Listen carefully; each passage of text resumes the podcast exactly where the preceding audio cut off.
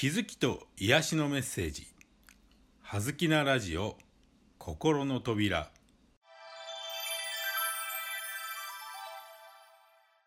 皆さんこんにちは。葉月光栄です。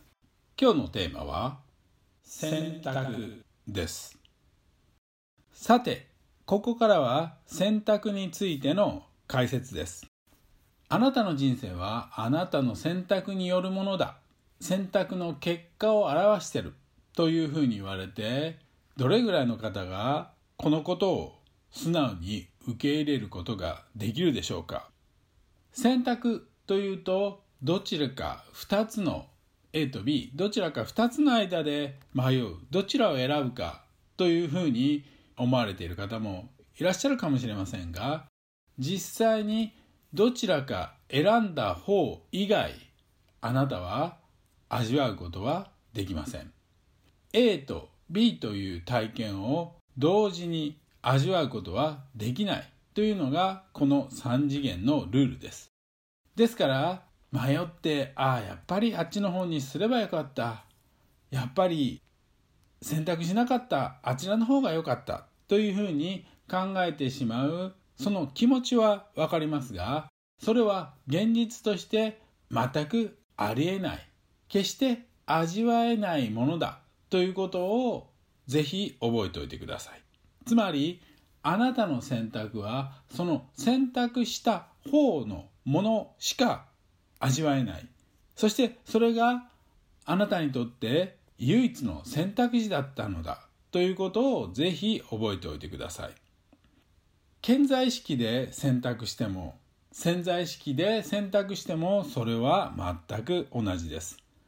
選べる道は常に一つしかありません。そしてその一つが常に必然必要ベストなのです。ぜひこの宇宙法則を覚えておいてください。この宇宙法則を受け入れることができると意図的にしろ意識的にしろ選択するということはその一つの選択を選ぶということ。そしてその選択が常に自分にとって必然必要ベストだったのだということがきっと腑に落ちると思います。そうするともう別の選択肢で悩む悩んだり悔やんだり後悔したりする必要は全くなくなるのだということを覚えておいてください。